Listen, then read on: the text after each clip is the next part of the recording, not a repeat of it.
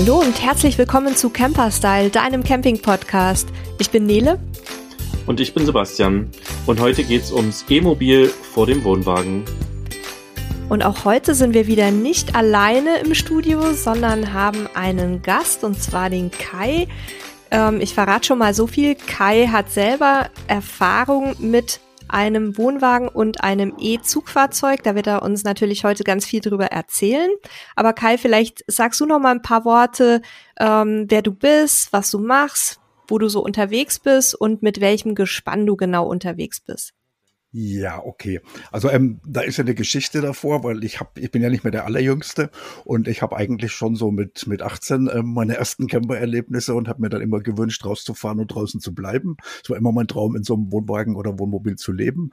Es war dann irgendwann, als die Kinder dazugekommen sind, ziemlich schwierig, das alles unter einen Hut zu bekommen. Deswegen habe ich dazwischen so eine 25 Jahre Pause, wo wir zwar immer Camper hatten, aber dann eigentlich Urlauber waren und nicht mehr drin gewohnt haben. Und bei mir geht der Weg jetzt wieder ähm, in den Camper. Ich habe die letzten vier Jahre, fünf Jahre eigentlich schon so zu 70 Prozent wieder in einem Wohnmobil oder seit zwei Jahren in einem Wohnwagen gewohnt und ähm, könnte mir es anders auch gar nicht vorstellen. Ja. Und das Elektrische kam dann halt dazu, aber da dürft ihr mir dann gerne ein paar Fragen stellen. Ja. Und noch ganz kurz, was machst du beruflich, wenn du so viel unterwegs sein kannst? Ähm, das ist das Tolle, dass ich mittlerweile eine wunderschöne Firma hier habe. Ähm, wir verkaufen Destillieranlagen und Kupferkessel und ich habe das Glück, dass ich ähm, ein wahnsinnig tolles Team hier habe in der Rhön und ich mir selber schon seit Jahren eigentlich alle Digitalarbeiten zuschuster und dank Corona auch und meinen mein, meinen seltsamen Wandlungen sowieso ständig unterwegs zu sein, mittlerweile auch jeder im Team eigentlich ähm, das akzeptiert hat, dass der Chef nicht hier ist und deswegen ja bin ich eigentlich ganz glücklich, dass ich mir jetzt hier ähm, schaffen konnte, was ich mir mit 20, 25 immer gewünscht hatte. Ja, habe ich mir selber gebastelt und ähm, funktioniert. Wir entwickeln auch unterwegs ähm, Kupfertöpfe, Kupferkessel, die wir selber dann beim Camping benutzen. Und ähm, angefangen hat's mit Destillieranlagen. Und mittlerweile bauen wir aber auch ähm, Sachen wie zum Beispiel Kupferbackofen, die man dann auf dem Gas benutzen kann und Kessel, die für alles funktionieren. Zum Beispiel so auch als Waschkessel nehmen wir den im Wohnwagen und man kann halt auch zum Kochen nehmen oder auf dem Feuer stellen. Das ist alles so ziemlich, ähm, ja, gecheckt von uns, weil wir eigentlich nichts anderes machen, als irgendwo unterwegs zu sein, damit zu kochen und halt all diese digitalen Arbeiten meiner Firma nebenbei. Ja, das verlinken wir euch dann auch nochmal in den Shownotes, wenn das für euch spannend ist. Und ansonsten jetzt ganz kurz Werbung. Den ADAC kennt ihr wahrscheinlich alle schon von der Pannenhilfe, aber bei den ADAC-Versicherungen gibt's noch viele weitere Leistungen, zum Beispiel weitreichenden Schutz für ein unbeschwertes Reisegefühl. Mit der ADAC Auslandskrankenversicherung könnt ihr euch und eure Familie absichern und das schon ab 16,40 Euro pro Jahr. Die Versicherung bietet weltweiten Schutz für zwei Monate, genauer gesagt für die ersten 63 Tage eurer Touren. Damit erhaltet ihr eine Kostenerstattung bei medizinisch notwendiger Heilbehandlung im Krankheits- und Verletzungsfall sowie eine Behandlung im Krankenhaus als Privatpatientin oder Privatpatient bei Bedarf inklusive Krankenrücktransport. Ihr könnt die Versicherung online unter adac.de slash im Reisefieber oder überall beim ADAC ganz einfach abschließen und sofort in den Urlaub starten. Kinder bis zum 23. Geburtstag können mitversichert werden. Eine gute Investition, denn die ADAC Auslandskrankenversicherung deckt alle eure Reisen im Versicherungsjahr ab. Ihr müsst also nicht jedes Mal neu euch darum kümmern, sondern könnt diese Zeit besser entspannt in eure Urlaubsvorbereitungen stecken. Werbung Ende. Ja, also du bist mit Wohnwagen unterwegs, haben wir ja gerade schon gehört. Was hast ja. du genau für ein Gespann? Und natürlich interessiert uns jetzt heute auch besonders das Zugfahrzeug. Ja, okay. Also es gehört ja zusammen. Wir haben vorne dran ein Tesla S. Das ist das Model S von 2015. Das hatte ich mir damals geleistet, ähm, auf sechs Jahre gekauft, weil ich eigentlich ziemlich sauer gewesen bin, ähm, was alle anderen Fahrzeuge und Automarken in Deutschland betroffen hatte. Und als Firmenfahrzeug ähm, kann man da halt ein bisschen höher greifen, als wenn man privat ähm, was kaufen muss. Deswegen hatte ich den über meine Firma finanziert. Der hatte gestern seinen siebten Geburtstag. Also ich habe das Auto seit sieben Jahren, 230.000 Kilometer sind wir zusammengefahren. Und die ersten fünf Jahre ähm, was halt mein Auto und wir sind damit schon ähm, durch ganz Europa kreuz und quer gefahren und haben uns gefreut, dass es elektrisch ähm, anders ist und einfach wieder spannend auch zu reisen und zu fahren. Und wir hatten gleichzeitig aber damals ein ähm, XXXXXL ähm, Wohnmobil uns selber ausgebaut, weil wir mit allem, was es so an, an Standardwohnmobilen gegeben hatte, überhaupt nicht zufrieden waren und haben uns deswegen einen 14 Meter langen Reisebus selber ausgebaut und haben da drin gewohnt. Und ähm, eigentlich sind wir damit nicht gereist, sondern sind einfach nur ein bisschen in Deutschland rumgefahren und haben den Tesla schon immer als Begleitfahrzeug dabei gehabt. Und wenn wir irgendwo in Urlaub gefahren sind oder weggefahren sind oder Langstrecken gefahren sind, haben wir das immer mit dem Tesla gemacht. Und der Bus war sozusagen unser Haus. Und da ist dann aber immer das Umweltbewusstsein mitgefahren. Das hat mich nämlich schon lange überholt. Und ich habe irgendwann gedacht, so, wenn ich 27 Liter Diesel brauche auf 100 Kilometer und eine Dieselstandheizung brauche, um das Ding im Winter zu beheizen, dann ist das nicht wirklich so nachhaltig, wie ich gern leben würde. Hm. Und nachdem wir den Tesla die ganze Zeit schon hatten, sowieso, der war ja schon dabei, ähm, haben wir dann irgend, also irgendwann kam einfach diese großartige Neuigkeit, dass wir eine Anhängerkupplung dranhängen durften. Und dann war es einfach klar, dass wir, ähm, wenn wir jetzt eins, also 1850 Kilo dürfen wir schleppen mit 75 Kilo Stützlast. Und dann haben wir uns sofort die Anhängerkupplung dran gebaut, wie das ähm, genehmigt wurde, haben die eintragen lassen und sind sofort auf die Suche nach einem Wohnwagen gegangen. Und da war dann der Eribar das aerodynamischste, was uns gefunden, was wir gefunden hatten. Wir haben vorher verschiedene Wohnwagen angeguckt, aber in den Eribar hatten wir uns sofort schockverliebt. Also wir haben den stehen sehen und es war sofort klar, der ist es. Und dann haben wir den gekauft, 1400 Kilo darf der. Wir sind meistens ein bisschen überladen, weil man dann halt auch alles dabei hat, wenn man rumfährt und mehr oder weniger drin wohnt. Und der Tesla kann das ganz gut. Da ist eigentlich bis jetzt überhaupt kein Problem. Und was viele Leute ja nicht ähm, ähm, wissen, also wir haben immer so Fragen wie zum Beispiel, wie ist es denn, wenn ihr Berge hochfahrt? Zieht mhm. ihr das denn überhaupt, weil mein Diesel hier Probleme hat, die Pyrenäen hoch oder irgend sowas? Und mit dem Tesla ist überhaupt kein Problem, weil der hat halt ein wahnsinniges Drehmoment. Wir können einfach bequem jeden Berg hochziehen. Und auf der anderen Seite können wir den Akku wieder vollladen. Also der, der Verbrauch von so einem Elektroauto mit dem Wohnwagen hinten dran, der kann einen ernsthaft schockieren, wenn man so einen Berg hochfährt. Ja, kann ich also, bestätigen. Ja, ja, da, da kann man ernsthaft nervös werden. Wenn man das aber weiß und damit umgehen kann und auch weiß, dass der Berg nach 50 Kilometern oder es, es gibt gar nicht so lange Berge. Also wenn, wenn so ein Berg halt nach acht Kilometern oder nach zwölf Kilometern wieder aufhört, dann weiß man ja auch, dass man diesen Mehrverbrauch danach bergab wieder ähm, zugewinnen kann. Und dadurch wird der Verbrauch in Bergen oder auf solchen Strecken mit, mit vielen Hügeln oder so halt einfach gar nicht höher, als wenn man normale Strecken fährt. Mhm. Und das wissen aber viele Leute nicht. Man denkt immer, wenn ich mit dem Diesel in die Berge fahre, dann brauche ich ja das Doppelte oder drei Dreifache. Also da kann man mit so einem großen Bus, wie wir den hatten, auch mal 60 Liter brauchen auf 100 Kilometer, wenn man irgendwo Granada hochfährt oder irgend sowas. Und das hat man mit dem Elektroauto halt nicht. Jetzt ist ja bei den Elektroautos, du kennst die Diskussion ja aus den verschiedenen Campinggruppen. Ähm, ja. Ich sehe dich ja auch da immer fleißig mitdiskutieren. Das, ja. die, das Hauptargument ist ja eigentlich immer die Reichweite und dass man halt öfter dann zum Aufladen Pause machen muss. Und wenn ja. ich das so richtig verfolgt habe, sind ja auch deine Diskussionsbeiträge dahingehend, dass du sagst, ja klar, wir müssen schon Pause machen, ähm, aber das gehört für uns halt einfach zur Reise dazu.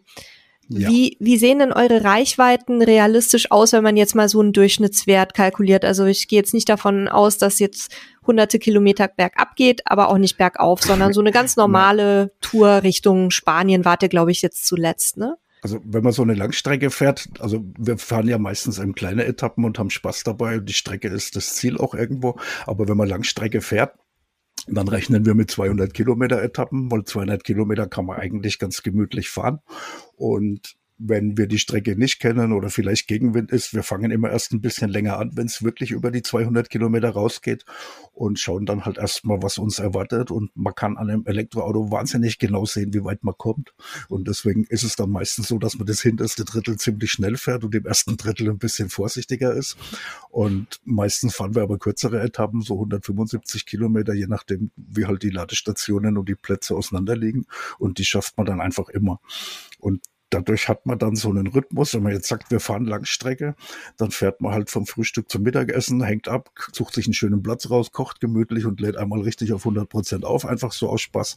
Und danach fährt man dann halt bis zum Kaffee und macht dann nochmal irgendwie ganz gemütlich Kaffeepause und danach fährt man dann halt bis zum Abendessen und dann fährt man nochmal in die Nacht hinein und dann hat man halt auch seine 800 Kilometer geschafft. Weil eine Ladepause ist jetzt ja nicht eine Ewigkeit. Wir können nach einer Stunde weiterfahren und sind bereit für die nächsten 175 50 Kilometer. Und du hast jetzt gerade gesagt, ihr kuppelt dann ab. Ist es ja. dann immer nötig oder, oder ist es Nein. einfach, wenn ihr essen wollt oder so? Genau. Aber man könnte auch den Anhänger dran lassen zum Aufladen. Also wir kuppeln normalerweise ab, weil wir es ähm, schöner haben wollen, weil es halt einfach gemütlicher ist, wenn man irgendwo im Grünen steht und da den Wohnwagen hinstellt und sich mhm. einfach die Zeit nimmt. Wir können uns die Zeit nehmen. Wir genießen eigentlich die Zeit, egal wo wir sind. Und dadurch ist es auch keine verlorene Zeit, sondern wir fahren halt einfach irgendwo um den Ladeplatz außenrum. Meistens schauen wir vorher schon mal ein bisschen, ob es da hübsch ist und wo man da am besten reinparken kann und stellen uns dann irgendwo ganz brutal so hin, dass es für uns hübsch ist. Da sind wir auch ähm, relativ rücksichtslos. Und ähm, dann fahren wir das Auto halt an die Ladestation und laden auf und machen da dann unser Mittagessen oder arbeiten eine Stunde oder was auch immer. Ähm, wenn eine schöne Umgebung ist, gehen wir natürlich auch spazieren und schauen uns Städte an oder sowas. Und ähm, das ist ja nur, wenn man auf Strecke fährt. Weil normalerweise, ähm, es gibt tatsächlich Ladestationen, die so unglaublich wahnsinnig schön sind und wo man dann ähm, nicht parken darf, wenn man mit einem normalen Auto kommt. Aber wenn man mit einem Elektroauto kommt, kann man da einfach brutal seinen Wohnwagen hinstellen, direkt am Meer. Und ähm, da einfach mal sagen, die Ladestation ist so langsam. Und jeder, der da kommt und kontrolliert, glaubt es. Jeder lächelt und sagt, ach, da ist wieder einer mit so einem Elektroauto, der muss da 14 Stunden lang aufladen. Und, und dann steht man wirklich wahnsinnig toll so in erster Lage, wo man halt gerade möchte. Und das sind natürlich nicht alle Ladestationen, aber es gibt doch einige. Ja, da hat man dann auch Vorteile. Und sieht man die Ladestationen, also ich sag mal so, den, den Panoramafaktor der Ladestationen, den findet man aber nirgendwo, oder? Das ist eine Erfahrung und eben das Erleben vor Ort. Oder gibt es ja. ja auch schon Datenbanken, wo ich sowas finden kann? Also es gibt Going Electric, das ist eigentlich die beste Seite. Da gibt es dann auch eine App mit dazu mittlerweile. Und ähm, bei Going Electric kann man zumindest so einen Eindruck bekommen, ähm, wie die Ladestation aussieht und ob die wirklich zuverlässig funktioniert. Und ähm, je nachdem, in welchem Land man ist, ist auch ein bisschen anders. Also Spanien hat da von VW, glaube ich, die Ladekarte übernommen und ist da besser. Das heißt, glaube ich, All Electric oder sowas in der Richtung. Und da kann man dann eigentlich ziemlich gut ähm, relativ live sehen, was andere Autos oder andere Fahrzeuge da für Erfahrungen haben. Und diese Datenbank speziell für Camper, die würden wir uns alle wünschen. ja. Und auf Strecke, wenn man fährt, dann wünscht man sich natürlich, dass man nicht abhängen muss. Aber das Abhängen ist so eine Routine, dann, wenn man das ein paar Mal gemacht hat, dass das eigentlich nicht mal eine Minute kostet, denke ich. Man fährt halt irgendwo ran, hängt das Ganze ab und fährt dann direkt an die Ladestation. Das ist so klack, klack, klack, zack, Wohnwagen ab, Auto hin, klack, klack, Wohnwagen wieder dran. Also das ist eigentlich sehr unkompliziert. Ich muss mal doof fragen, mit einem Tesla kann man auf äh, an jede andere beliebige Ladestation auch gehen oder geht es nur bei den Tesla-Stationen? Ja. Nein, wir können überall laden. Wir haben bloß den riesigen, wahnsinnigen, unglaublichen Vorteil, dass wir an den Tesla-Ladestationen auf Lebenszeit gratis laden können. Das auf Lebenszeit, okay. Auf Lebenszeit vom Auto, nicht auf meine. Also oh, ja. mein Auto solange mein Auto fährt, ähm, kann ich gratis laden bei Tesla. Das war bis 2017 beim Kauf von einem Tesla inklusiv. Mittlerweile haben die ihre Politik geändert und verlangen dann halt auch irgendwie 40 Cent oder irgend sowas für einen Kilowatt Strom. Aber ich würde sogar dafür bezahlen, dass ich mein Leben lang weiterhin gratis ähm, laden dürfte, weil es gibt so ein anderes Fahrgefühl, wenn man sich überhaupt nicht mehr drum kümmern muss, was das mhm. kostet oder wie hoch der Verbrauch ist. Und es ist auch die Funktion bei den Tesla-Ladestationen einfach eine viel bessere, weil man fährt halt hin, man steckt einen Stecker rein und man geht weg. Und damit hat sich das erledigt. Man verliert keine Zeit. Die Leute denken immer, man verliert da irgendwie eine Stunde Zeit seines Lebens und muss warten wie an einer Tankstelle. Das stimmt aber nicht. Man fährt halt einfach hin. Man weiß vorher, ob der Platz frei ist. Man weiß auch genau, welcher Platz frei ist. Und man fährt halt genau dahin, wo man laden möchte. Fährt da rückwärts ran, hängt den Stecker rein und hat zehn Sekunden, nachdem er da geparkt hat, einfach schon Freizeit. Und das ist beim Tanken völlig anders. Auch wenn Tanken insgesamt vielleicht schneller geht, ist es dann ja doch, dass man da erstmal hier ähm, die Tür aufmacht und aussteigt und einen Tankdeckel aufschrauben muss, sondern da irgendwie Diesel inhaliert, während man festhält. In Deutschland kann man ja festklacken, den Diesel. Das geht im Ausland ja meistens nicht. So in Spanien, Frankreich, Belgien, überall muss man ja beim Tanken da drüber stehen bleiben und die Dämpfe inhalieren. Und wenn man damit dann fertig ist, muss man nochmal reinlaufen in die Kasse und da drin bezahlen. Das, das sind ja auch 10 Minuten oder 15 Minuten. Und das ist eigentlich verlorene Zeit, finde ich. Während die Zeit an der Ladestation, die kann man ja sinnvoll nutzen. Ich weiß ja, dass ich da bin und laden werde. Deswegen kann ich zum Beispiel vorher auf dem Handy schon schauen, was für E-Mails gekommen sind und die dann an der Ladestation schnell beantworten. Oder man macht halt was zu essen oder was es halt gibt. Ein schöner See nebendran ist, kann man auch schwimmen gehen. Früher sind wir mit den Hunden spazieren gegangen, das war auch immer ganz gut. Und ich bin früher ganz anders vom Fahrprofil gewesen. Also ich habe ein ziemlich extremes Fahrprofil gehabt, wo ich auch ziemlich extreme Langstrecken gefahren bin. Aber das erzähle ich am besten nach der Werbung. Ja, die kommt noch nicht. Ähm, was mich jetzt interessieren wird, aber du hast jetzt ja schon gesagt, ihr tankt äh, quasi kostenlos. Hast du trotzdem ein Gefühl oder eine Ahnung oder das Wissen, wie viel du Kilowattstunden pro 100 Kilometer verbrauchst, wenn du da mit deinem Wohnwagen unterwegs bist? Oder ja, weißt dich einfach nicht still? Achso, das weißt du. Okay, dann bin ich jetzt naja, gespannt. Logisch. Also erstens habe ich eine ziemlich exakte Anzeige in meinem Auto, die mir das genau sagt, auch über die letzten ähm, 1000 Kilometer oder dann halt auf die Strecke, die ich im Moment fahre. Und der Verbrauch mit dem Wohnwagen ist halt ein Drittel höher als normal. Und wir brauchen halt ähm, 200 WH heißt das, ist, wenn man den Tesla alleine fährt, ungefähr, wenn man so zügig fährt. Und mit dem Wohnwagen geht's halt auf die 300 zu. Wenn man die Berge hochfährt, kann das auch schon mal ein steiles Stück ähm, auf 1000 draufgehen. Aber man kommt dann, wenn man den Berg runterfährt, auf die andere Seite auch wieder auf Null und gewinnt zurück und kann dann halt auch wieder 5, 6, 700 ähm, zurückgewinnen. Und diese Daten sind halt einfach der Wahnsinn. Das ist wie wenn einer einem beim Bergabfahren immer hinten ein bisschen Diesel in den Tank schütten würde. Und und da ist der Wohnwagen dann auch kein Nachteil, weil ja diese Masse mehr drückt. Man muss nur aufpassen, dass die Auflaufbremse nicht ins Auto reinläuft, weil sonst bremst der Wohnwagen. Und als Elektroautofahrer will man einfach nicht bremsen, weil man all diese Bremsenergie ja viel lieber in den Akku zurückgewinnt. Und deswegen, man fährt sanft da raus. Also man fährt nicht auf eine Kreuzung hin und bremst dann, sondern man geht halt schon 300 Meter vorher ein bisschen vom Gas und macht dann seinen Akku einfach wieder voll, wenn man da so von 100 auf Stoppschild ähm, ähm runterbremst. Das wollte ich jetzt gerade sagen, also für alle, die noch kein, kein großes Wissen um Elektroautos hat, man nennt das Rekuperation. Also das heißt, genau. wenn der, der Wagen sozusagen bergab rollt und äh, nicht angetrieben werden muss, dann funktioniert der Motor quasi wie ein Generator und ja. produziert Strom und dieser Strom wird eben wieder genutzt, um die Batterien aufzuladen. Das ist natürlich genau.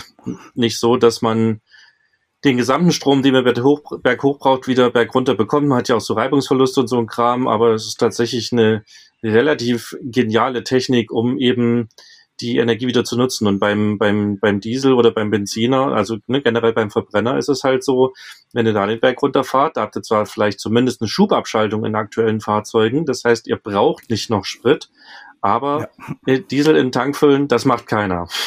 Das wäre schön. Und welche Vorteile, also einige hast du ja jetzt schon genannt, aber vielleicht kannst du es nochmal zusammenfassen, welche Vorteile siehst du jetzt in deiner aktuellen Konstellation gegenüber, ich sage jetzt mal, gleicher Wohnwagen, aber mit einem Diesel als Zugfahrzeug? Also das stellt sich gar nicht die Frage für mich, weil ich jetzt so, das ist, das ist ungefähr so, wie wenn man irgendwann mal vor zehn Jahren so ein iPhone mit einem Nokia verglichen hätte. Das, das wird heute keiner mehr mit so einem Telefon mit einer Wählscheibe oder Tasten oder sowas wollen. Das ist halt einfach ein riesengroßer Unterschied vom, vom Fahren her, vom Fahrgefühl, von der Technik da drin, von der Konnektivität, die man einfach hat. Das ist so ein Umstieg.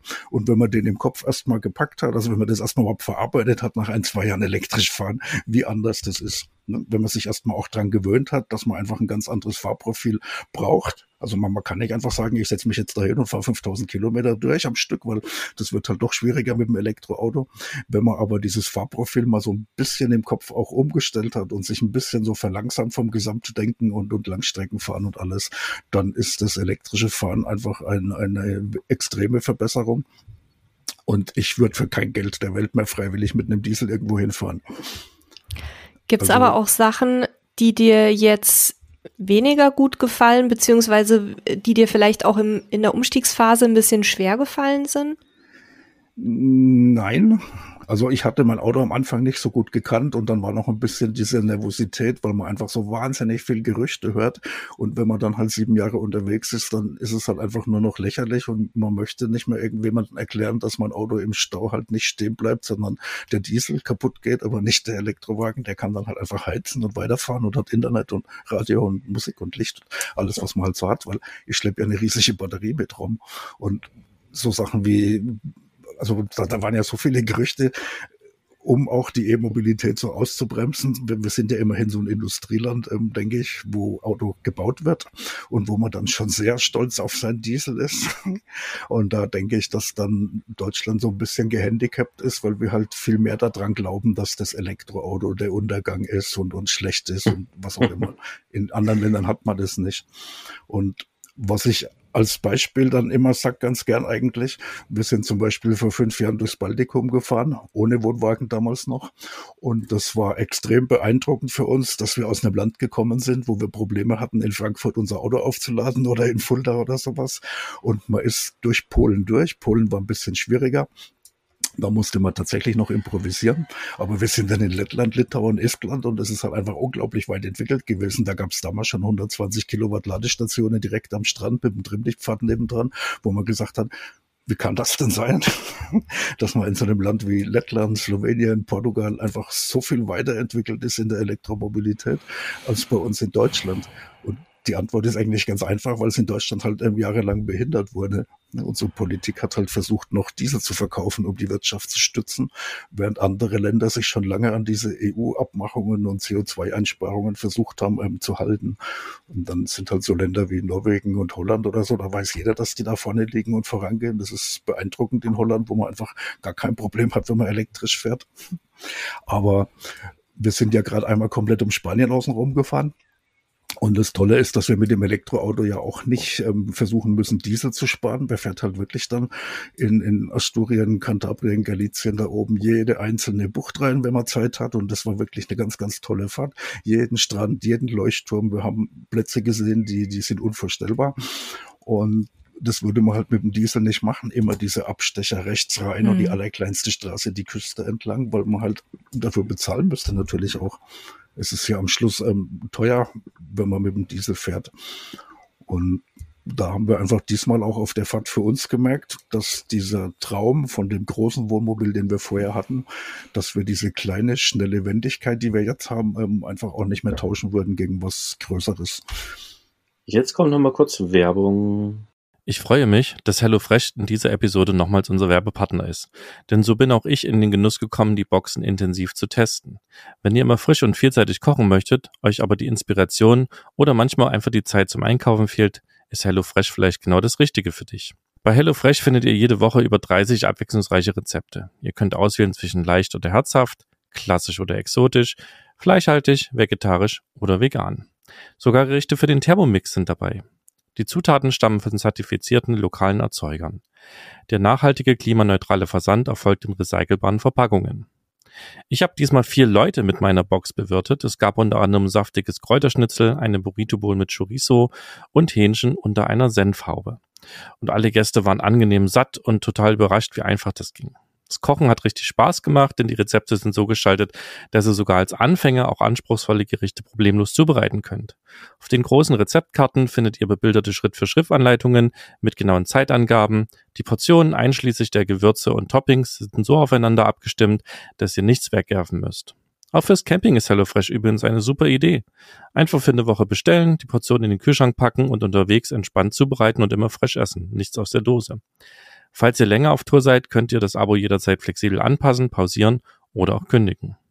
Mit unserem Rabattcode HFCamper spart ihr als Neukunden in Deutschland und Österreich bis zu 90 Euro auf eure ersten vier Boxen von HelloFresh. Für die Schweiz sind es bis zu 140 Schweizer Franken auf die ersten vier Boxen. Für die erste Box ist der Versand sogar kostenlos. Hier nochmal der Code HFCamper, alles zusammengeschrieben. Ihr findet alle Infos auch in der Folgenbeschreibung und könnt den Code dann auf hellofresh.de, hellofresh.at oder hellofresh.ch einlösen. Und Werbung Ende. Ich fasse dann mal zusammen, dass also auch in puncto Ladestationen, Infrastruktur Deutschland ungefähr so weit ist wie mit dem Internetausbau im Vergleich zu anderen Ländern. Das kann man durchaus vergleichen. Da ist ähm, Estland ja auch ein sehr ähm, gutes Beispiel. Die sind mhm. halt mit Ladestrukturen und mit Internet wesentlich voran. Und man kann jetzt nicht sagen, dass alle Länder so schlecht sind wie Deutschland. Und Deutschland hat in den letzten zwei, drei Jahren auch viel wieder gut gemacht, was vorher schlecht war. Also muss man auch sagen, Deutschland ist nicht mehr das Allerschlechteste. Aber ähm, ja, es gibt schon Länder, die da deutlich unkomplizierter sind. Wenn ich jetzt aber vielleicht in ein Land reisen möchte, das jetzt e-mobilitätstechnisch noch nicht so weit entwickelt ist. Du hattest vorhin davon gesprochen, ja, da musste man mal improvisieren. Was bedeutet es denn, improvisieren? Also improvisieren ist eigentlich ganz einfach, wenn man einfach mal guckt, wo überall Steckdosen und Strom sind, dann weiß man, dass es nicht sehr schwierig sein wird, eine zu finden in Europa oder eigentlich egal, wo man hinfährt, weil Strom gibt es zumindest öfters als Tankstellen. Es gibt mehr Steckdosen als ähm, Tankstellen, ist so. Und man muss halt im Notfall mal vielleicht ähm, ein bisschen ähm, fragen und mal irgendwo hingehen, wo jetzt nicht unbedingt eine Ladestation vorgesehen ist. Das geht im Notfall ganz gut, wenn man auf einen Campingplatz fährt und dann dafür bezahlt, dass man Strom extra nimmt. Da waren bis jetzt noch alle tolerant. Wir sind normalerweise Freisteher. Und ähm, der Campingplatz ist dann meistens eine Notlösung, wo wir dann die Waschmaschine und das Auto aufladen und so an irgendwelchen Plätzen kombinieren, wo wir sonst halt ähm, nicht so einfach durchkommen würden. Und ähm, ja, wir haben in Galizien jetzt zum Beispiel, da sind wir ganz außen rum gefahren. Da war dann das mit den ähm, Ladestationen doch ein bisschen dünn. Und da sind wir dann halt einfach in den Hafen gefahren und haben im Hafen die Hafenmeisterei gefragt, haben gefragt, ob wir uns da hinstellen dürfen und Strom kriegen. Wir würden auch was spenden. Und dann haben die sich einfach ähm, total gefreut eigentlich, dass wir kommen. Und wir durften uns neben ein rot-weißes Boot stellen mit unserem rot-weißen Wohnwagen. Ach cool. Und das war wunderschön, direkt am Wasser. Und einen besseren Platz bekommt man halt nicht. Oder wir waren am Capo Fistere, also das Ende der Welt. Das ist der westlichste Punkt von ähm, Spanien. Und ähm, da ist dann ein ganz schöner Leuchtturm am Ende draußen, wo wir halt wesentlich näher an den Leuchtturm ranfahren konnten, weil wir elektrisch sind. Da ist dann nämlich ein Hotel am Ende der Welt, wo man halt entweder reingeht und im Hotel übernachten muss. Und die haben eine ganz kleine Ladestation vor der Tür. Und da durften wir halt laden. Und wir durften nicht nur unser Auto dahin fahren, wir durften auch den Wohnwagen ans Ende der Welt stellen und Ach, sind schön. damit nochmal 50 Meter westlicher gewesen als alle anderen, die da normalerweise hinfahren. Und wir wurden halt nachts auch nicht weggejagt, weil wir haben ja unser Auto aufgeladen. Also so ein bisschen äh, auch System-Hacken, was ihr da macht, dass ja, ihr dann, dass ihr dann auch so ein bisschen also, äh, euch reinschmuggeln könnt. Ja, also ja, man, man, fängt an, anders zu denken. Also das ist was, was einfach klar ist. Ich denke mir jedes Mal, wenn ich mein Auto vollgeladen habe, vor allem an der Tesla-Ladestation oder wenn es irgendwo umsonst ist, dann denke ich, ich habe mir jetzt mindestens 50 Euro Diesel gespart mhm. oder 50 Liter. Und ähm, das ist halt toll. Und da kann man in eine andere Richtung ganz anders mit Geld umgehen und großzügiger werden, was dann halt heißt, wenn wir an so einem schönen Hotel sind, dann gehen wir da halt richtig essen und lassen uns auch krachen, was wir früher nicht gemacht hätten. So aus Dankeschön für die Ladestation und den schönen Platz. Wir denken dann einfach so bei uns, jetzt würden wir normalerweise 50, 60, 70 Euro für Diesel bezahlen müssen. Wir müssten vielleicht sogar den Stellplatz bezahlen und dann gehen wir halt einfach mal essen da und, und lassen es halt ein bisschen krachen. Und das ist anders. Wir essen für Reichweite, wir trinken für Reichweite. Und ähm, ja, das macht Spaß. Hört sich gut an, ja. Ja, man sieht es auch an unserer Figur. Wir haben schon zugenommen. Ihr könnt das alles noch auf Corona schieben, das mache ich auch. Ja. Uh, die Fahrt rund um Galizien hat uns jetzt wieder ein bisschen geholfen, weil wir da halt eben auch wieder versucht haben, mehr zu laufen, uns mehr zu bewegen und, und Echt? Also bei mir war in Galizien genau das, genau das Gegenteil der Fall. Hier Asturien, Galizien, da gibt's doch immer diese, diese Mittagsmenüs, ähm, wo du dann irgendwie für 10 Euro dir was bestellst und dann kommt da eine Portion für eine, für eine äh, Großfamilie angeschippert. Da bin ich richtig ja. fett geworden also wir vermeiden ja meistens die Ortschaften und sind dann wirklich lieber ganz allein nachts so. auf irgendwelchen Klippen, wo halt niemand ist. Und da ist dann halt nichts. okay, dann können sie dich auch nicht messen auch nicht auf den Klippen. Ja, genau. Okay. Und wir sind ja eigentlich ähm, ähm, ähm so städtefeindlich. Mhm. Und umso größer die Stadt ist, umso weniger Spaß macht die uns.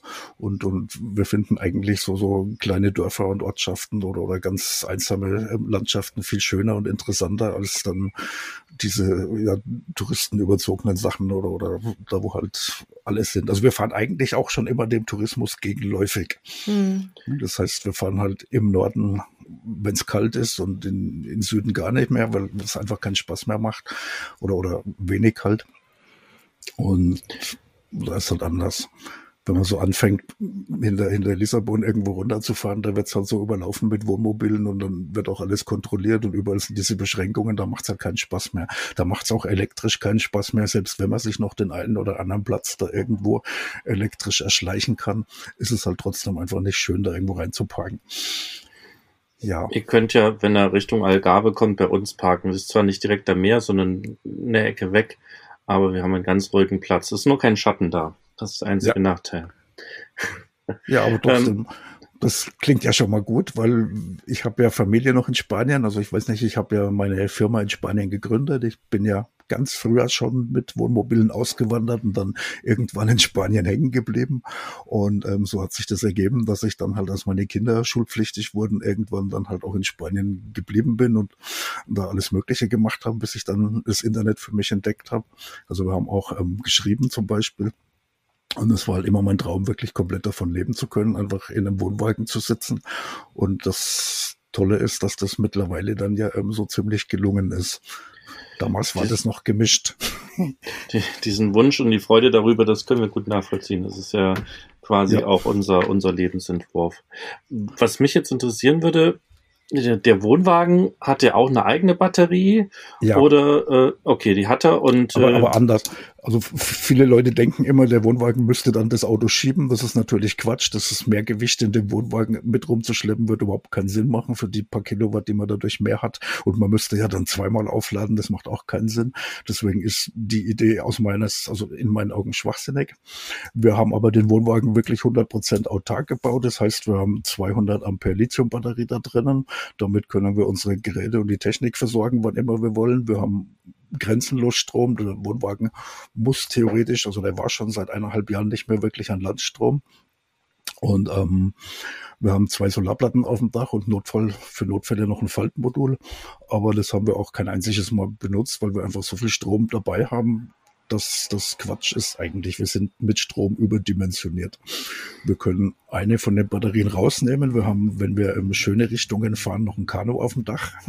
Und wir können eine Batterie rausnehmen von den 100 Ampere Lithium-Batterien und die in das Kanu reinbauen. Dann fahren wir elektrisch mit dem Kanu. Das macht auch Spaß. Und ähm, wenn es Wetter schlecht ist, dann haben wir die halt als, ähm, ja, als, als Batterie im Wohnwagen und können da alles drüber betreiben. Und wir haben unser Auto getuned. Das heißt, wir können aus dem Auto raus Strom auf den Wohnwagen geben und da dann den Kühlschrank alles betreiben, wenn wir in einem Land sind, wo es mit Gas knapp wird. Das ist eigentlich ganz interessant, dass das in einem Elektroauto äh, möglich ist. Und wir haben eine Kühlbox im Kofferraum hinten, wo wir dann direkt die 12 Volt Batterie von dem Auto angezweigt haben und haben da ähm, eigentlich jetzt vier Monate durchgehend ähm, die Kühlbox mit 22 Grad minus durchlaufen. Und das merke ich nicht vom Fahren her. Also ich habe überhaupt, dass ich, ich kann diese Kühlbox, die nonstop ununterbrochen neben am Auto im Kofferraum steht und tiefkühlt mit Eiswürfeln und, und, und Tiefkühlsachen oder so, die merke ich nicht beim Fahren. Ich habe überhaupt keinen Kilometerverlust. Wir haben es mal irgendwann gestoppt, da waren es vier Kilometer in 24 Stunden, was wir an Reichweite verloren haben.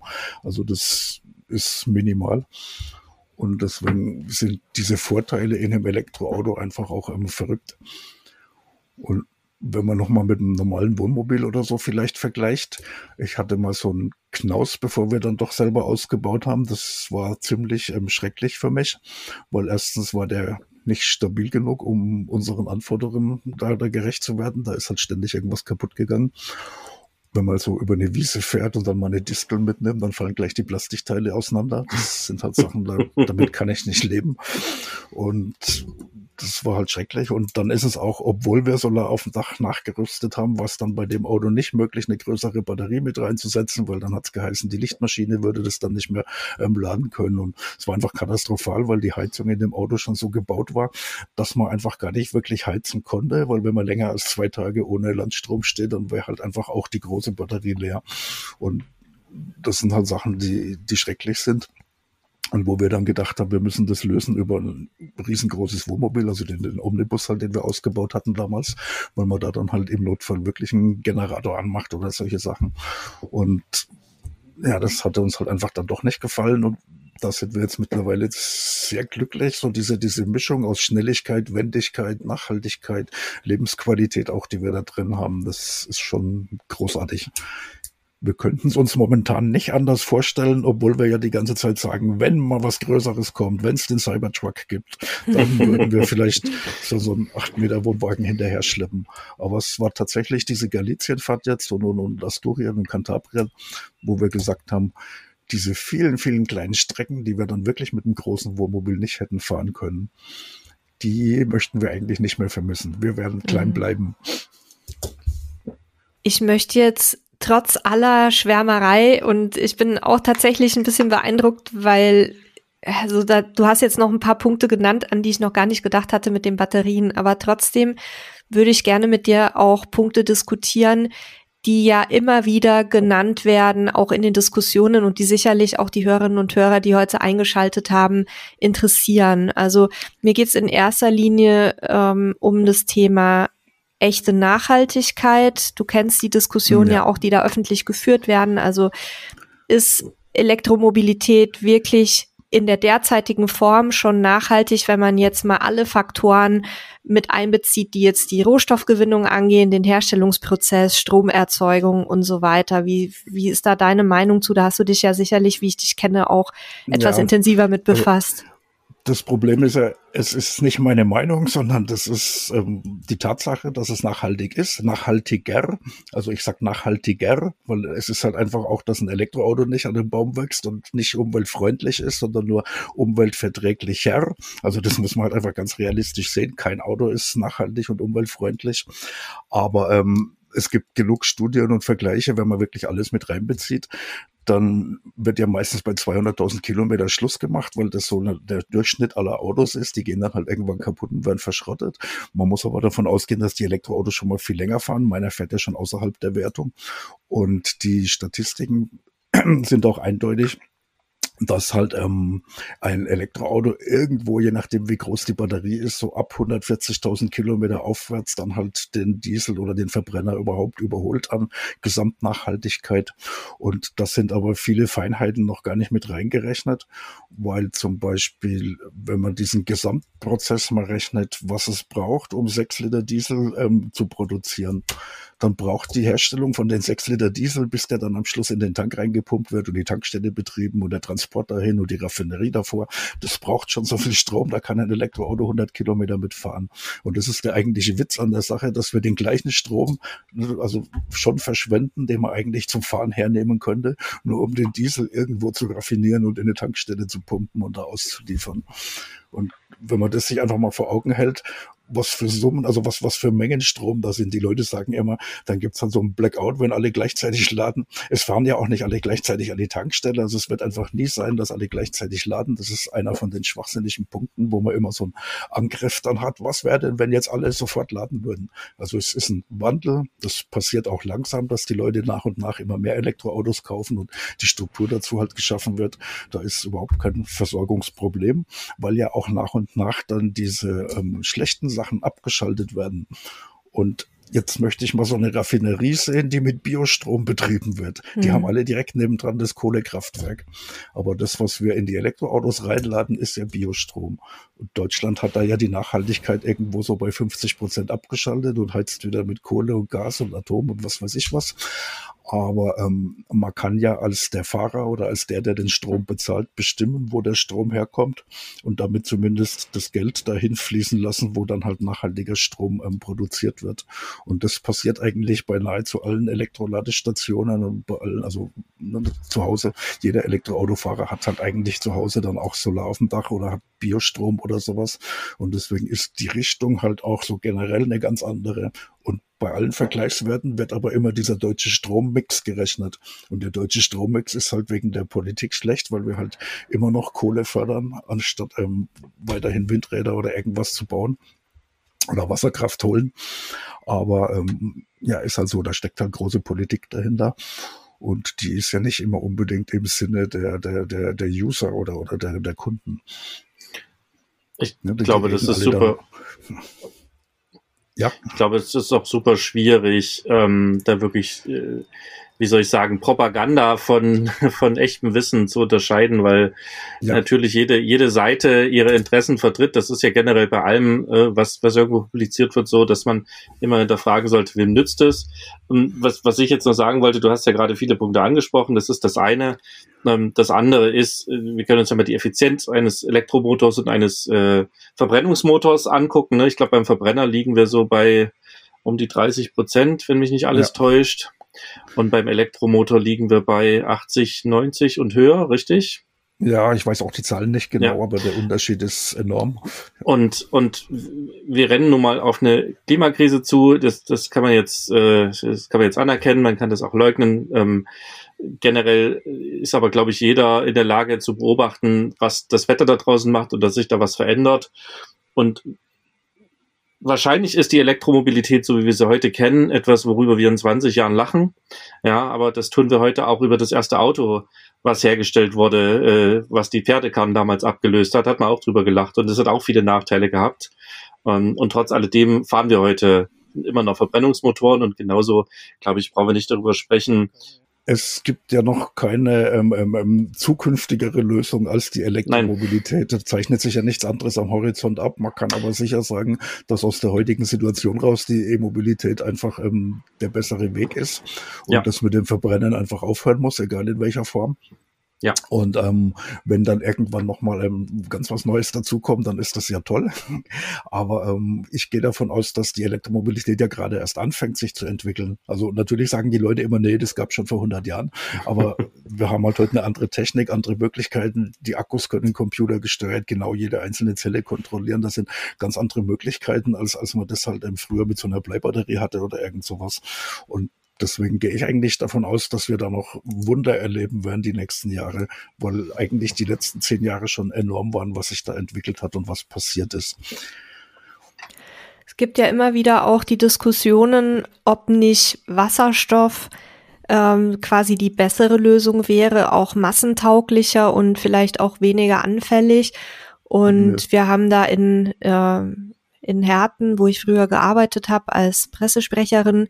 Da gab es mal ein sehr groß angelegtes Wasserstoffprojekt, auch mit einem ähm, Zentrum zur Energiespeicherung. Und wir hatten dann ähm, im öffentlichen Personennahverkehr Wasserstoffbusse und auch Wasserstofffahrräder, die dann eben als Testobjekte auch an Besucher vergeben wurden. Und da haben wir damals zumindest, das ist jetzt auch schon wieder 15 Jahre her oder was, haben wir festgestellt, dass diese Technologie zum damaligen Zeitpunkt noch sehr anfällig war. Weißt du, warum das in Deutschland jetzt nicht mehr großartig weiterentwickelt wurde oder zumindest nicht, ähm, nicht gleich auf mit der E-Mobilität? Hat das politische Gründe dein, deines Nein, Wissens nach hat, oder nach, Nachhaltigkeitsgründe? Mhm. Also Wasserstoff ist halt einfach überhaupt nicht nachhaltig, weil der muss halt erstens mal produziert werden und ist wesentlich aufwendiger, als wenn man den Strom gleich ins Auto lädt. Und dann muss er halt da oben drauf noch ähm, transportiert werden und dann muss er noch in eine Tankstelle reingefüllt werden. Und wenn man sich so eine Wasserstofftankstelle mal anguckt, das ist halt enorm, was die für einen Platz braucht und, und außenrum Absperrungen. Das ist eine ganz andere Dimension. Da kann man vielleicht mal eine irgendwo zur Show hinstellen. Wenn man jetzt aber dann wirklich sagt, okay, wir haben da eine Autobahnraststelle, da kommen jetzt 100 Wasserstoffautos in einer Stunde vorbei, dann ist das halt vorbei, weil, weil da kann man nicht ähm, ähm, zwölf Zapfsäulen hinstellen, wie das halt beim Diesel oder bei einer Elektroladestation geht. Ja, das ist halt einfach enorm, was da für ein Aufwand dahinter ist. Der muss unter Druck gehalten werden, keine Ahnung. Also da sind so viele Sachen drin. Das ist natürlich wahnsinnig toll für unsere Industrie, wäre sowas uns zu verkaufen, schmackhaft zu machen und alle Tankstellen zu erhalten und da weiterhin zu transportieren und all dieses Geld, was mit diesem ganzen Scheiß außenrum immer verdient wird, halt weiterhin ähm, im Bruttosozialprodukt zu halten. Aber die Lösung für, für uns als User kann es nicht sein, dass die Dinge immer kompliziert gehalten werden und aufwendig und stressig und teuer. Also Wasserstoff, Biowasserstoff würde man dann ja wahrscheinlich ähm, in Richtung Marokko und Sahara und so produzieren für uns und dann entweder rüberpumpen durch irgendwelche Pipelines, die es noch nicht gibt oder halt auch mit LKWs wieder fahren. Da ist halt keine Nachhaltigkeit dahinter und in der Produktion ist es schon nicht nachhaltig. Du hast jetzt gerade auch zwei Punkte angesprochen. Also der erste Punkt, den ich noch dazu sagen würde, ist halt wieder eine Verbrennung. Ne? Wir haben wieder denselben schlechten Wirkungsgrad. Mhm. Ähm, und wie ja. du schon gesagt hast, wir können mit dem Strom halt auch direkt äh, den Motor betreiben. Und das zweite, und das ist auch sehr, sehr spannend, wir können den zwar hier produzieren, es ist wesentlich effizienter, den in äh, wo viel Sonne scheint zu produzieren. Dann bauen wir wieder Pipelines oder Tanker. Und wir alle sehen, welche Diskussion wir um dieses Thema gerade führen, ja, um, um Pipelines, um Tanke und um ja, Abhängigkeit von Energien. Und auch wenn wir nicht so effizient hier mit Solar äh, vielleicht arbeiten können wie Marokko oder andere Staaten, wo viel mehr Sonne scheint, so können wir trotzdem sehr gut damit arbeiten und autark sein von, von äh, oder unabhängig von anderen Energielieferanten. Ja. Und ich glaube, das ist auch mittlerweile ein sehr wichtiger Punkt, dass wir das halt selber auch stemmen können. Und ich, also ich sehe das ähnlich wie du, dass die Industrie da natürlich dran festhält, weil sie ihre Systeme weiter betreiben will. Und äh, das ist aber aus meiner Sicht halt absoluter Wahnsinn aus, aus Konsumentensicht, so wie du es auch schon wir gesagt hast. Wir haben ja momentan politisch eine ziemlich spezielle Situation, weil wir ja möglicherweise aus dem Russland Öl und Gas und so aussteigen wollen. Und dann ist die Wasserstofftechnik ja trotzdem irgendwie ausgereift und vielleicht tatsächlich eine, eine gewollte Alternative auch, weil man halt den Wasserstoff ähm, beschaffen könnte und einen Teil der Technik umschalten könnte und dadurch halt weniger aufs Öl angewiesen wäre. Es wäre trotzdem nicht nachhaltig. Mhm. Ja, aber das ist ähm, was, was wir haben bei dem Solarplattenbau, glaube ich, habe ich gerade gehört, dass ja ähm, Deutschland oder Europa überhaupt gar keine eigenen Solarplatten mehr baut und wir auch da eine Abhängigkeit mit China haben. Und, und beim Öl und Gas sind wir von den Russen und, und was weiß ich, wo noch abhängig. Und mit Wasserstoff könnte man sich vielleicht unabhängig machen. Aber es wäre trotzdem nicht nachhaltig. Es wäre halt mhm. nur eine, eine Unabhängigkeit. Und bei Batterien ist ja auch immer, also viele Leute sagen dann immer, der Diesel, ähm, der macht halt weniger Dreck, was ja auch nicht stimmt. Wir haben ja genug Ölkatastrophen gehabt und überall, wenn man sich mal so anschaut, wie so Ölschlemme irgendwo da gepumpt werden und alles, das ist halt ähm, höchst umweltbelastend. Und dann kommt zum Vergleich immer so Lithium, Lithium, Lithium, mhm. weil da die Atacama-Wüste halt irgendwie ähm, Wasser rausgepumpt wird. Das ist natürlich auch nicht schön, aber das ist im Vergleich so viel weniger an Schaden an der Natur, was halt mit dem Öl passiert. Und der Unterschied, der ganz, ganz große ist, den Diesel, den verbrennen wir einfach, der geht in die Luft und wir müssen das sogar noch einatmen, was wir uns da unsere eigene Natur verpesten und vergiften. Während wir das Lithium dann in dieser Batterie drin haben, die in irgendeinem Auto drin ist. Und wenn das Auto dann mal kaputt ist oder die Batterie, dann kann man jetzt seit ein, zwei Jahren erstens die defekten Zellen wechseln. Das heißt, da kommt kommt ja nicht so ein, tonnenschwerer Batterieblock auf den Müll, sondern da wird halt repariert und dann kann man so diese zwei kleinen Zellen, die da drinnen sind, einfach ersetzen und dann ist die Batterie nochmal gut für irgendein Hausspeicherwerk für die nächsten 30 Jahre oder wird halt dann bei gebrauchten Teslas oder so. Wenn bei meinem Tesla zum Beispiel die Batterie mal kaputt geht, dann habe ich ja die Auswahl, dass ich mir für 20.000 Euro eine neue kaufe oder dass ich sie halt für 2.000 oder 3.000 Euro irgendwo reparieren lasse. Und ich würde halt ähm, zur Reparatur ähm, gehen, weil mir das halt lieber wäre und ich das auch nachhaltiger empfinde. Aber all diese Batterien, die dann rauskommen aus den Autos, wo auch heute ganze Blocks rausgebaut werden, die können dann ja auch recycelt werden. Und mhm. das ist alles eine Technik, die jetzt erst zusammenwächst. Wir sind ja jetzt ganz neu, da sagen die Leute dann, nee, die kann man nicht recyceln, weil halt vor fünf Jahren einer geschrieben hat, dass die mit den alten Batterien noch nichts anfangen können. Mittlerweile hat sogar Mercedes, glaube ich, aus den alten Smarts ein riesengroßes Werk in Betrieb, wo die dann die alten Akkus als, als Stromzwischenpuffer nehmen, um dann ne, so, so die ganze Solar- und Windenergie, die dann manchmal im Überschuss da ist, halt einfach zu speichern. Das sind alles Sachen, die notwendig sind, wenn man insgesamt ähm, so einen Gesamtkreislauf mit Biostrom haben möchte. Und da werden die alten Batterien noch ziemlich lange nachgenutzt. Und dann können die recycelt werden, was da drin ist. Und dann ist das Kobalt noch so ein Punkt, wo es dann immer heißt, ja, da sind irgendwelche Kinder, die müssen Sklavenarbeit verrichten und kriechen da in irgendwelchen Höhlen rum. Und das ist halt einfach auch nicht wahr. Das ist so, so ein Gerücht, was sich halt schön sagt. Dann zeigt man irgendein Foto von irgendeinem armen Kind. Aber ähm, es stimmt halt nicht. Weil was da tatsächlich ist, dass da einfach große ähm, Minenbau-Kompanies ähm, sind, die da mit ganz normalen ähm, Arbeitsbedingungen, regionalen halt natürlich, da auch ähm, Kobalt abbaut und außenrum aber dann wie überall, auch wo Gold oder Diamanten oder sonst was ist, halt irgendwelche Leute, irgendwelche Familien versuchen damit zu profitieren, dass die außenrum ein bisschen halt illegal mitschürfen. Und da sind dann auch einzelne Kinder dabei. Da gibt's wohl so insgesamt 1000 oder 1200 oder irgendwas, wo das wirklich so ist. Aber das sind nicht die, die dann am Schluss für so einen Akku in einen Elektroauto heute ähm, das Kobalt schürfen. Das ist was völlig anderes. Und was viele auch nicht wissen, Kobalt geht nur in einen ganz, ganz kleinen Bruchteil überhaupt in ein Elektroauto. Die größten Mengen Kobalt, die sind zum Beispiel in einem Verbrennermotor drinnen. Das sagt man aber halt einfach nicht so gerne. Mhm. Aber Kobalt wird auch genommen, um Diesel zu entschwefeln oder, oder Treibstoffe zu entschwefeln. Kobalt hat man in der, im Pleulager, wo, weil die müssen gehärtet werden, dass die diese Last in so einem heutigen Motor aushalten. Und da, da ist Kobalt drin. Und es sagt sich halt einfach nicht so schön. Das will halt keiner hören, aber in einer heutigen Batterie ist schon gar kein Kobalt mehr drin. Tesla baut mittlerweile okay. die neuen Modelle schon völlig ohne Kobalt. Und das sind Sachen, die will halt keiner hören, aber da geht die Entwicklung weiter und beim Diesel ist die halt irgendwie am Ende. Der Diesel ist technisch hochentwickelt, ein, ein Meisterwerk der deutschen Ingenieurskunst. Fantastisch, was der Diesel kann und wie weit er gekommen ist, unglaublich. Aber da geht's halt jetzt nicht mehr weiter. Der ja. lässt sich nicht optimieren. Und ja, und naja, wenn, wenn, wenn wir über Kinderarbeit sprechen, dann sollte jeder vielleicht auch mal sein Kleidungseinkaufsverhalten überdenken. Ne? Ja, bitte. Und, und auch die Anzahl der Smartphones, die so in drei, vier, fünf Jahren im Haushalt sich angesammelt haben und so weiter. Also da gibt es sicherlich andere Lebensbereiche, in denen man da auch nachjustieren könnte, wenn einem dieses Thema wirklich wichtig wäre und nicht ja. nur ähm, dazu dienen würde, um neue Technologien halt komplett abzulehnen. Also ich, ich denke schon, dass man über diese, diese Dinge diskutieren muss, aber da ist halt schwierig auch für mich zum Beispiel. Ich interessiere mich für das Thema.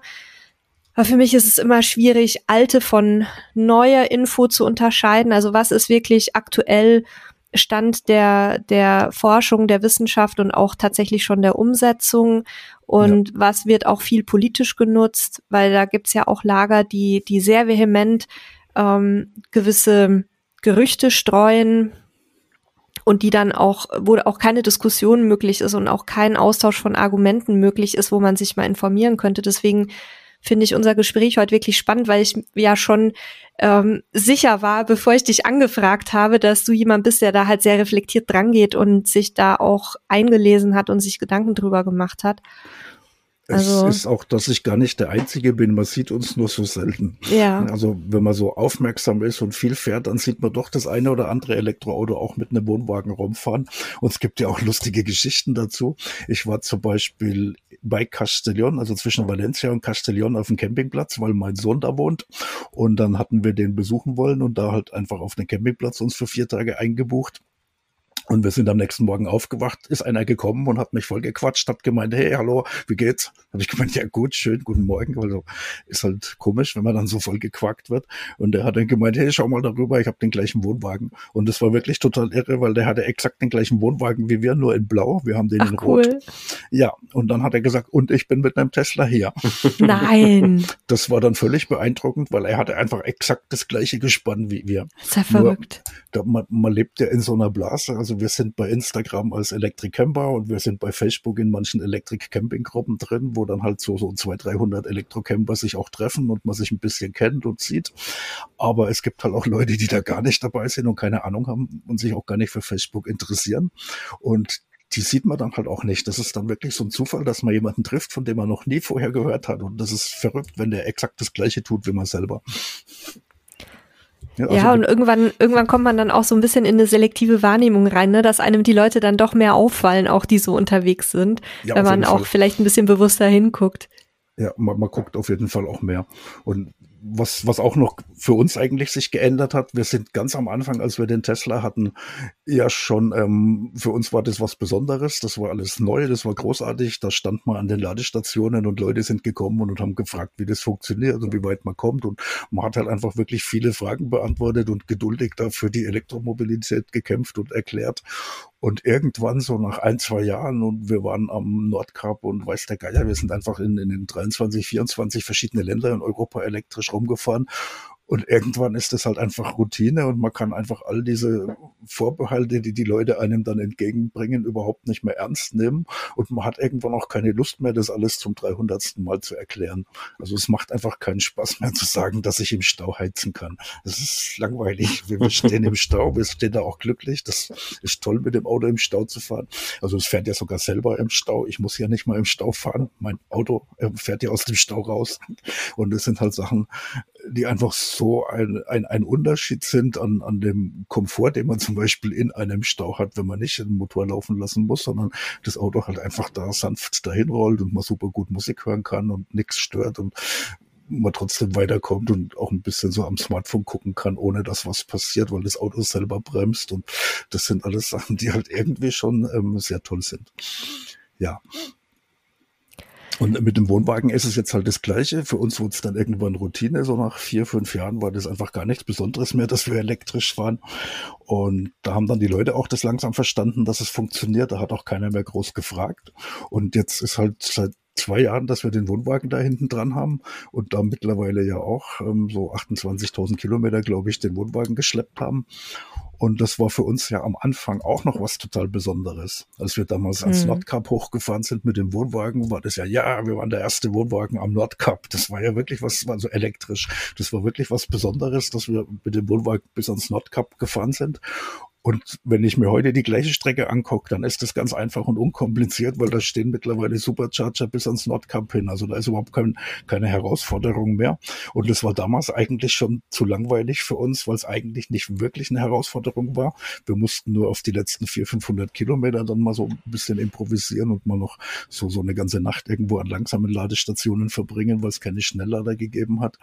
Aber ähm, es ist einfach verrückt. Und heute sind wir so also nochmal irgendwie 15.000 Kilometer weiter. Und das ist halt auch schon komplett Routine für uns. Es mhm. ist auch jetzt nichts Besonderes mehr dabei für uns, elektrisch mit dem Wohnwagen zu fahren. Und all diese Vorbehalte und Ängste können wir nicht mehr nachvollziehen. Nur das Fahrprofil muss sich halt ein bisschen ändern. Früher bin ich tatsächlich ähm, so mit Fahrerwechsel auch ganze Nacht durchgefahren und, und 2.000, 3.000 Kilometer nach Südspanien oder Portugal in einem Stück gefahren. Das sind Sachen, die machen wir heute nicht mehr. Und der ADAC hat schon immer empfohlen, alle zwei Stunden eine Pause, aussteigen, Beine vertreten. Und wenn man das macht, dann kommt man mit dem Elektroauto gut klar. Ja, das machen wir tatsächlich sowieso. Also wir fahren auch normalerweise keine Tagesetappen mit mehr als 500 Kilometern, außer wenn es mal wirklich brennt, terminlich oder so. Ja. Ähm, weil uns es auch einfach zu stressig ist. Und wir machen tatsächlich, also so bei 500 Kilometern machen wir mindestens einen Fahrerwechsel. Also ich merke schon, zu uns wird's offenbar ganz gut passen ähm, mit der E-Mobilität. Jetzt müssen wir nur noch uns mal überlegen, weil bei uns steht ja tatsächlich ein neues Zugfahrzeug an, ähm, jetzt in absehbarer Zeit. Wie ist da so deine Einschätzung? Also wir werden einen neuen Wohnwagen kriegen und der wird, so wie es aussieht, zwei Tonnen haben. Also es gibt mehrere Zugfahrzeuge. Ich glaube, dieser Ionic ist ganz beliebt und ein tolles Auto, der auch Wohnwagen schleppen darf. Und, und da sind etliche Leute auch vom Tesla umgestiegen und fahren jetzt den Ionic. Aber das beste Ladenetz hat nach wie vor Tesla. Also eine mhm. Tesla-Ladestation funktioniert halt einfach immer. Und bei allen anderen Ladestationen ist es dann so, so gemischt halt einfach. Da muss man schon mal damit rechnen, dass irgendeine Station nicht funktioniert und man eine zweite oder dritte anfahren muss. Aber im Großen und Ganzen geht es halt auch. Und ähm, die Anhängelasten werden größer, also da kommen auch andere Autos jetzt ganz schnell dazu. Ich denke, das sind noch zwei, drei Jahre. Was ich wichtig finde, das war bei euch im Podcast auch öfters der Unterschied zwischen ich fahre mal schnell in Urlaub oder dem ich wohne da drin. Ja. Weil wenn man drin wohnt, gibt es, glaube ich, überhaupt keinen Grund, noch heute mit dem Verbrenner zu fahren. Und wenn man mal schnell in Urlaub fahren will, dann ist halt die Frage, ähm, was man denn wirklich für eine Zeit hat, weil es wäre, glaube ich, schon ein Albtraum, elektrisch mit drei Kindern hinten im Auto und einem zwei Tonnen Wohnwagen dann zu sagen, wir fahren jetzt nach Andalusien, ja. weil das macht einfach in zwölf Tagen Urlaub dann auch keinen Spaß mehr. Da ist dann einfach doch die Ladezeit dazwischen, wenn man die nicht schon genießen kann und sagt, wir machen hier eine Pause und wir freuen uns, weil der Platz auch schön ist und wir fahren extra ein paar Umwege. Wenn man sagt, ich muss jetzt total straight nach Almaria Maria oder irgend sowas, ja. dann ist es halt ähm, das Falsche vielleicht noch ein paar Jahre lang. Aber wenn man sagt, wir fahren halt nur bis nach Kroatien oder, oder irgendwo hin, wo es halt nur so, so eine Tagestour ist, dann auch mit dem Wohnwagen, dann finde ich es auch schwierig zu sagen, dass das ähm, nicht geht, weil es geht halt auch. Wir sehen oft an Tankstellen, wenn andere Gespanne da dann kommen, wie umständlich das bei denen ist, bis die dann endlich getankt haben, die ganze Familie Pipi war, der Papa bezahlt hat und der Hund nochmal irgendwo zurückgeholt wird irgendwo, dann fahren die nochmal weg, suchen sich einen Parkplatz und fangen da dann erst an zu kochen. Da sind wir dann wieder weg. Mhm. Also so, so im Zeitvergleich, weil wir halt auch immer noch ähm, direkt anstöpseln und wir lassen uns Zeit. Wir könnten auch nach 30 Minuten wegfahren. Wenn man versucht, Maximalgeschwindigkeit auf einer Strecke zu fahren mit einem Elektroauto, dann ist das Allerbeste, wenn man seinen Akku so leer fährt, wie es nur irgendwie geht, weil der kann am Anfang schneller nachladen, als wenn er voll ist. Also man, man lädt halt am besten wirklich nur auf 70, 70, 80 Prozent, weil das geht okay. wahnsinnig schnell. Und dann fährt man eine kleine Etappe und lädt da einfach gleich wieder ganz schnell dann kommt man im Gesamten gesehen ähm, schneller vorwärts, als wenn man das so macht wie wir, wo man einfach fährt, bis man dann einen halbwegs schönen Platz hat und sich da dann hinstellt und abkoppelt und sich einfach Zeit lässt. Und wir laden einfach, weil wir die Zeit haben, auf 95 oder 100 Prozent und die letzten fünf Prozent in so einen Akku reinzuquetschen. Also das wird umso voller der Akku ist, umso länger dauert es, den noch voll zu machen. Und deswegen ist immer die Frage, wie lange dauert es, den voll zu machen? Eine falsche, weil da denkt man schon in diesen Verbrenner-Denken. Man denkt schon, ich tank mhm. mal einen Tank voll, ich mache da 100 Liter rein rein. Und das macht man halt nicht mit dem Elektroauto.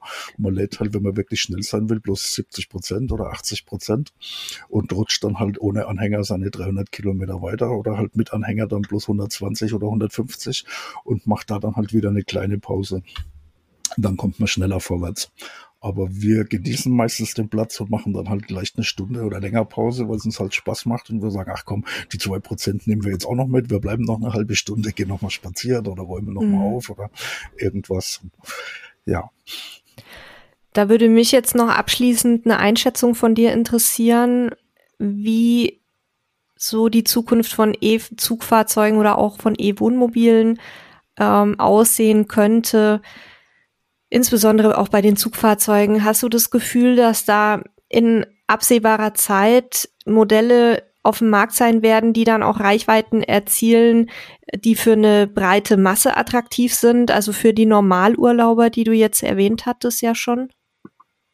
Also ich glaube gar nicht, dass das Problem die Reichweite ist, sondern die Ladegeschwindigkeit. Also wenn man elektrisch fährt, merkt man, dass die Reichweite eigentlich ausreicht. Das, was wirklich wichtig ist, ist die schnelle Ladegeschwindigkeit, wenn man Strecken fahren möchte, weil man dann halt einfach auch nach zehn Minuten wieder wegkommst. Wenn man jetzt heute so ein, so ein kleines Auto hat, so, so ein Tesla 3 oder so, die schon mit 300 Kilowatt oder sowas laden können. Das ist beeindruckend, wie schnell die 200, 300 Kilometer nachgeladen haben und einfach weiter hopsen. Und dann muss man halt einfach mal kurz auf Toilette gehen und in der Zwischenzeit ist das Auto wieder geladen und man fährt weiter. Und das ist ähm, irre, was sich da technisch ähm, noch entwickelt.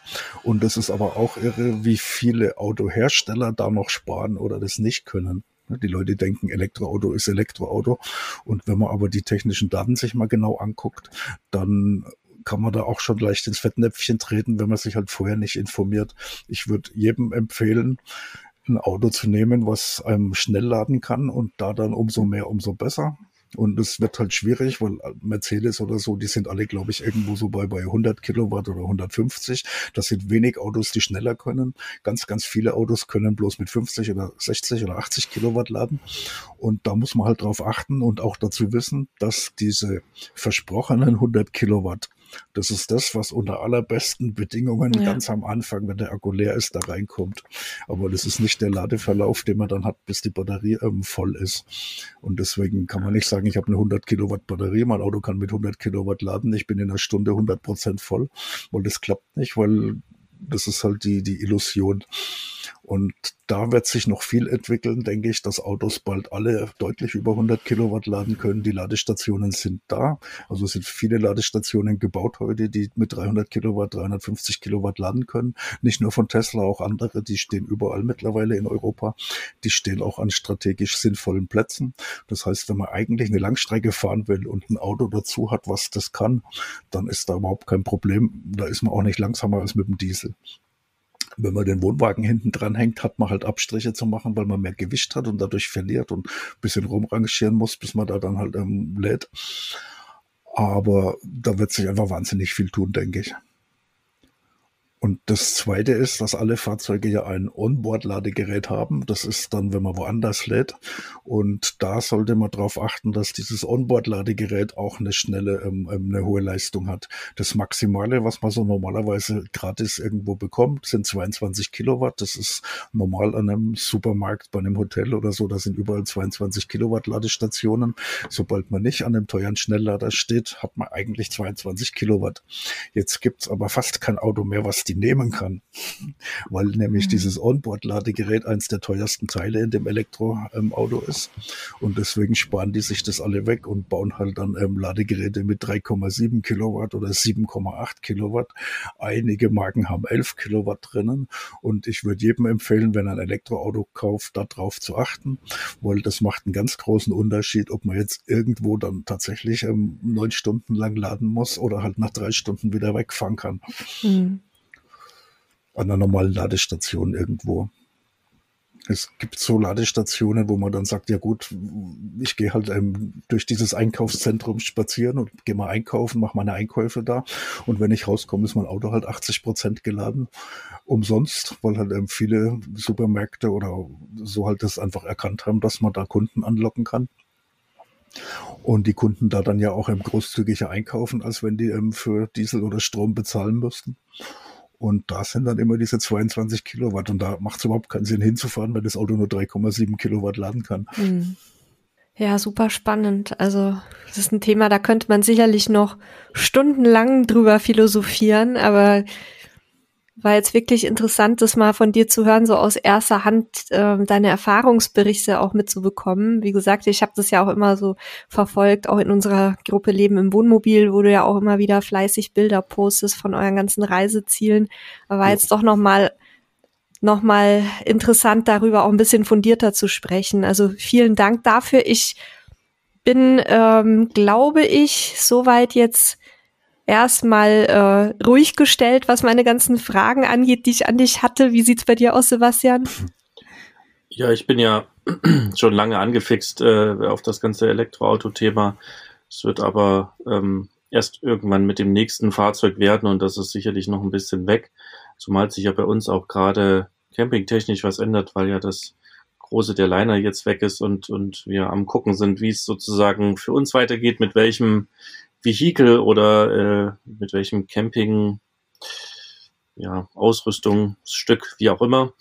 Und ich finde es super spannend. Also ich würde lieber heute als morgen E-Auto fahren. Das bringt aber auch nichts, das, das Auto dann gleich irgendwie wegzugeben. Und ähm, wir fahren auch relativ wenig. Ähm, aber wie gesagt, Nachhaltig ja. ist ja zu behalten, was man hat. Also wenn man, genau. wenn man, irgendwie noch ein Auto hat, was fährt, dann, dann wäre es ja nicht nachhaltig, eben den zu verschrotten oder so das und sich dann irgendwie was Neues zu kaufen, sondern wenn man denn ein neues Auto kaufen muss, dann müsste man heute ein bisschen doof sein, wenn man da noch ein Diesel oder irgendwas kauft. Also ne, es das, gibt ja Fahrprofile, das wo der, der Diesel dann einfach noch wichtig ist, wer da große Anhänger schleppen muss, jeden Tag beruflich, der kauft halt noch einen Diesel. Aber wer so privat noch einen Verbrenner kauft, der macht eigentlich schon was falsch. Das wird auf jeden Fall die nächste, das nächste Auto auch wird ein elektrisches werden. Ähm, ich fand es trotz alledem super spannend, weil für mich auch noch ein paar Sachen wie immer dabei waren, die ich nicht wusste. Und ähm, deswegen liebe ich ja den Podcast, weil ich nicht nur hier quatschen kann, sondern auch immer was lerne. Du hast noch was zum Ergänzen, ja? Ich habe noch was dazu, was ähm, auch noch mal so gegen den Diesel spricht, weil ich ja am Anfang gefragt wurde und mir fällt eigentlich gar nichts mehr für den Diesel ein.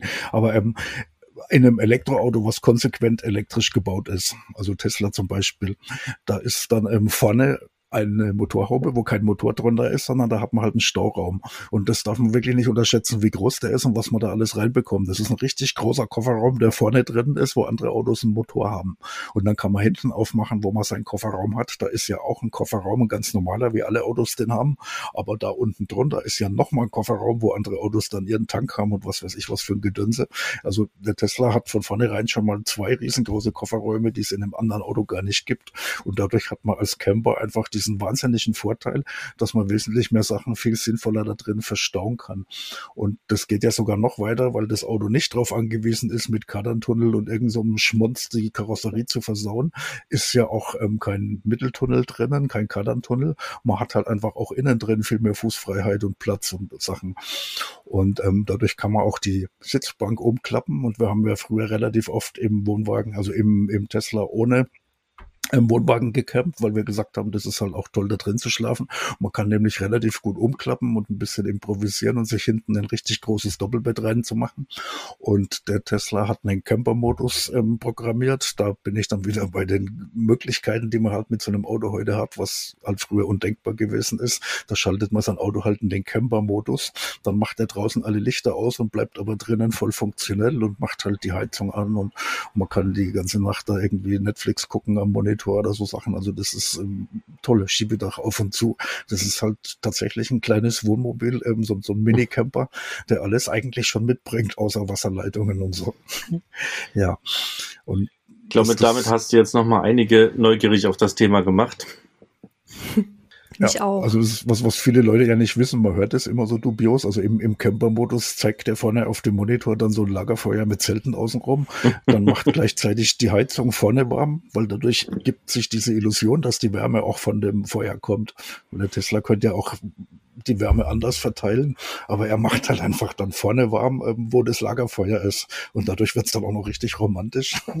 Und oh das ist halt ähm, schon ähm, beeindruckend, auch da drin zu schlafen, was da für eine ganze Nacht durch Klimatisierung und man verliert, wenn man so bei 10 Grad minus in dem Tesla drin schläft, ähm, so ungefähr 40 Kilometer Reichweite über Nacht.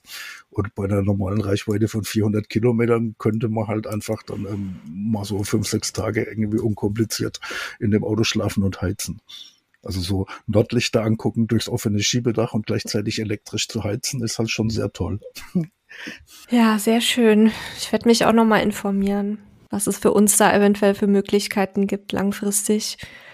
Gebraucht der glaube, Tesla S bis 2017 mm, ist ähm, ja, nee, lebenslang wir, gratis.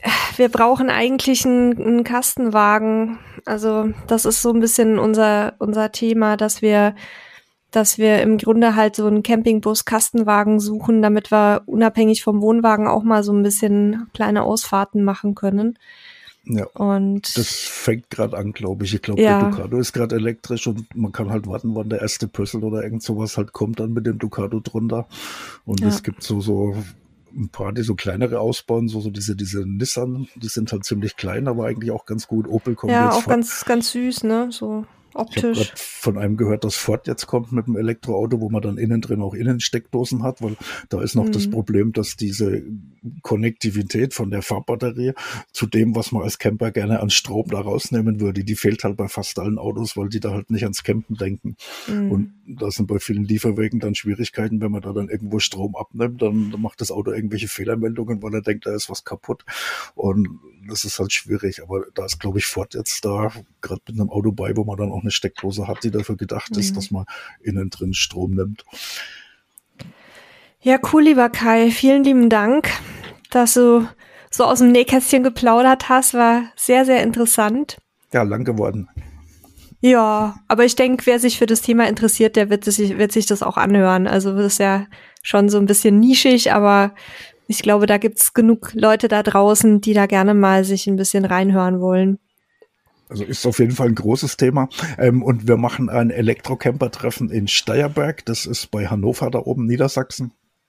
Und ähm, das ist nächstes Jahr, ich glaube, es war der 22. April, ein Wochenende. Wenn ich mich täusche, dann ist es der 24. Aber ich glaube, es war das ganze Wochenende, 22. April in Steierberg. Also wer sich mal dafür interessiert und, und echte Erfahrungen mit, mit echten Campern eben mal so anhören will und gucken will, was da möglich ist, der kann in Steierberg vorbeikommen. Dieses Jahr war das Treffen. Nächstes Jahr ist das zweite Mal und da ist dann genau Steierberg am 22. Ähm, April.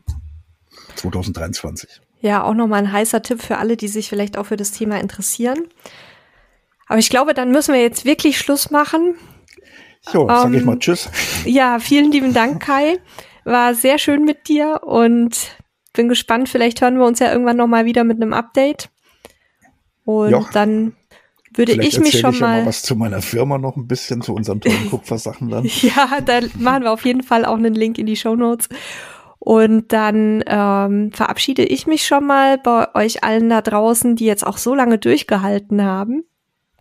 Wünsche euch ein schönes Wochenende. Ihr dürft uns natürlich gerne abonnieren und schreibt uns auch, was ihr vom Thema E-Mobilität haltet, wie ihr die Folge gefunden habt, ob wir da nochmal dranbleiben sollen an dem Thema. Haben sich ja auch einige von euch gewünscht, dass wir da mal drüber sprechen. Und dann würde ich an Sebastian erstmal übergeben, bevor dann der Kai nochmal das letzte Wort hat. Wie immer, unsere Gäste haben das letzte Wort. Also ich mache es auch kurz, ich habe es ja gerade schon gesagt, ich finde das ganze Thema super spannend. Danke dafür, Kai, dass du da warst, dass du uns da nochmal so einen tiefen Blick reingegeben hast. Und ähm, ja, wir schauen mal, ob es einen zweiten Teil gibt. Und ansonsten, liebe Hörerinnen und Hörer, wünsche ich euch äh, viel Spaß. Ich hoffe, ihr konntet was mitnehmen. Und ich bin auch raus und das letzte Wort hat Kai. Ja, da gibt's ja nicht mehr viel zu sagen. Ich habe schon Tschüss gesagt. Ich sag mal, ähm, keine Angst. Es ist ein Wandel. Es geht einfach langsam und es passiert trotzdem und es funktioniert. Ja.